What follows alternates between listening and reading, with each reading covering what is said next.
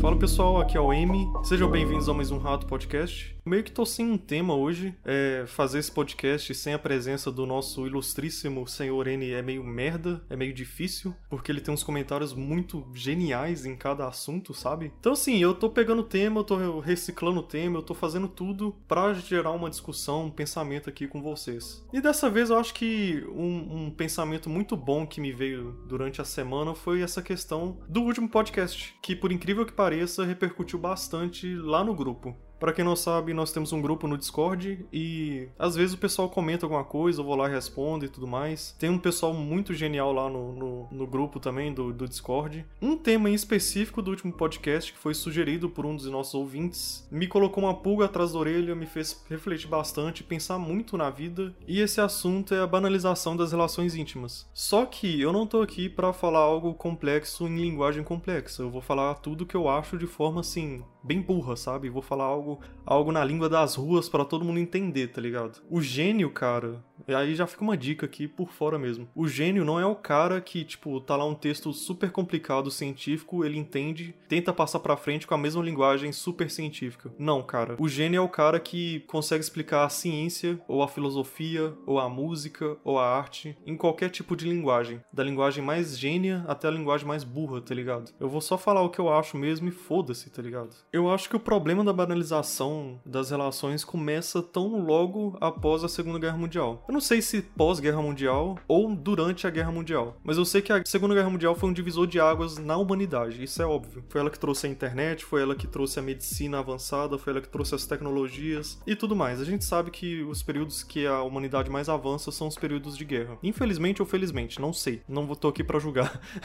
mas eu vejo que no pós-guerra esse esse lado da banalização aumentou justamente por conta do protagonismo. O que é que eu quero dizer com isso? Antes do, da guerra a figura de inspiração, de modelo de seguir, de modelo de, um, de humano, tá ligado? Era dado aos anciãos, às pessoas mais velhas. Eles eram um modelo de liderança a ser seguido pela sociedade. Os mais velhos eles tinham experiência, eles tinham conhecimento e sabedoria. Na guerra ou no pós-guerra, esse protagonismo foi mudado justamente pelas marcas. Sim, as marcas. As marcas pegaram os jovens que lutaram as guerras, que estavam na frente de muita merda e colocaram como protagonista. O problema é: jovem faz merda. Sim, jovem faz merda pra caramba. Agora imagina você pegar esse modelo incompleto, que não tem, tem experiência, não tem conhecimento, não tem sabedoria, e colocar ele como modelo a ser seguido pela sociedade. É exatamente isso que nós vemos hoje. Nós vivemos o resultado do que foi construído lá no passado. A gente pegou, a gente substituiu a imagem de anciões, de líderes que tinham experiências, tinham conhecimento e trocamos pelo jovem moderno. O que jovem tem a oferecer geralmente é futilidade, justamente pelo fato dele nunca ter experimentado nunca ter experienciado, nunca ter conhecido muita coisa. Ele é um cara em desenvolvimento, querendo ou não, isso é um fato. Um jovem é um, um pré-adulto em desenvolvimento. Ele não viveu muita coisa, ele viveu o suficiente, mas não o suficiente para estar tá num cargo de liderança, tá ligado? E um dos principais problemas do jovem em sua inexperiência, sendo fonte de inspiração para as novas gerações, é a grande dificuldade do jovem entender o que é liberdade e o que é libertinagem. Óbvio, eu acho que vocês já ouviram falar sobre isso, mas a liberdade vale mais do que a vida. O que adianta viver uma vida encarcerado? O que adianta viver uma vida preso? É, é um conceito maravilhoso, é um conceito lindo e divino, tá ligado? Ele é transcendental. A liberdade é transcendental. Sei lá, tudo. Mano, um monte de gente, um monte de gente pra caralho falou sobre a liberdade. Aí vem um jovem em sua inexperiência e confunde isso com libertinagem. Libertinagem é justamente o que a liberdade não é. A liberdade é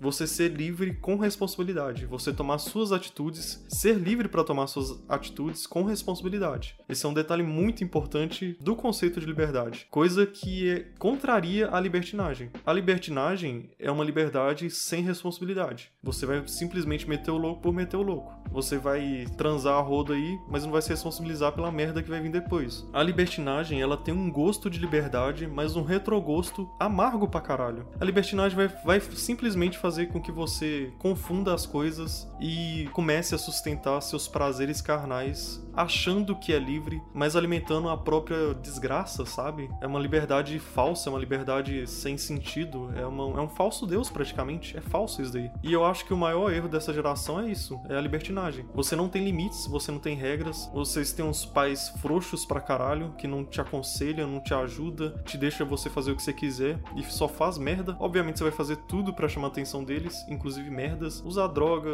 beber pra caralho, transar a rodo e fazer merda, óbvio, achando que você tá sendo livre quando você não está. Você só tá se amarrando ainda mais aos problemas dessa, dessa realidade, tá ligado? Quando o jovem foi colocado no protagonismo e a sua própria libertinagem foi exposta como um bem de virtude para essas novas gerações, inclusive a minha geração, deu uma merda que deu. É isso que nós vivenciamos hoje. Banalização de relacionamentos básicos como a amizade. Mano, você vê uma, você pega um manuscrito do que é amizade para Marco Túlio Cícero, você chora, tá ligado? De tão louco que é uma amizade para ele. Mano, amizade é um conceito que transcende a história. Vários filósofos escreveram sobre amizade. Para você pegar um, um, desconhecido aí qualquer na rua, mandar um oi, dividir um café e já falar que é seu amigo. Vai tomar no seu cu, porra. Se você só tem amigo assim, você não tem amigos, cara. O jovem, como eu já disse, visto em sua libertinagem como um virtuoso, ele tá inspirando muita gente a fazer merda. E essas merdas, geralmente motivadas pelo lado carnal, você quer aproveitar o lado carnal da vida sem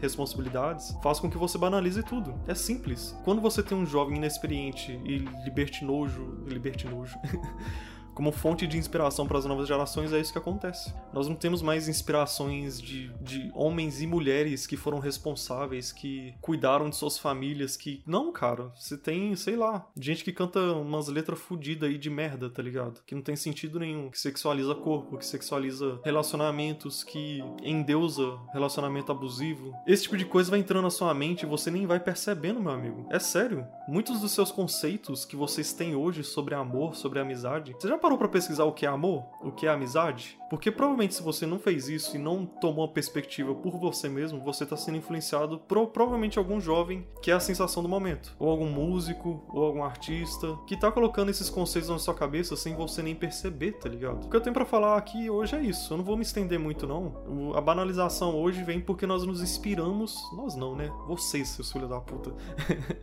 Tô zoando. É, nós nos inspiramos em jovens que não se formaram completamente ainda, intelectualmente, emocionalmente e uh, espiritualmente até, procure conhecer Uh, o que é um amigo, o que é amor, por que, que você não deve se entregar completamente a alguém de uma forma fácil, porque você tem que construir um relacionamento. Você não tem que ter um relacionamento, você tem que construir. É isso. Eu acho que não tenho muito o que dizer, não. É, é isso. Fica aí mais um, um uma coisa que vai tirar o seu chão aí, você vai se encontrar em um, em um grande pesadelo, percebendo que você foi enganado por todas essas gerações. Mas é isso. Valorize seu pai, sua mãe, seu avô e fé, e é isso aí. Tchau, falou, beijos.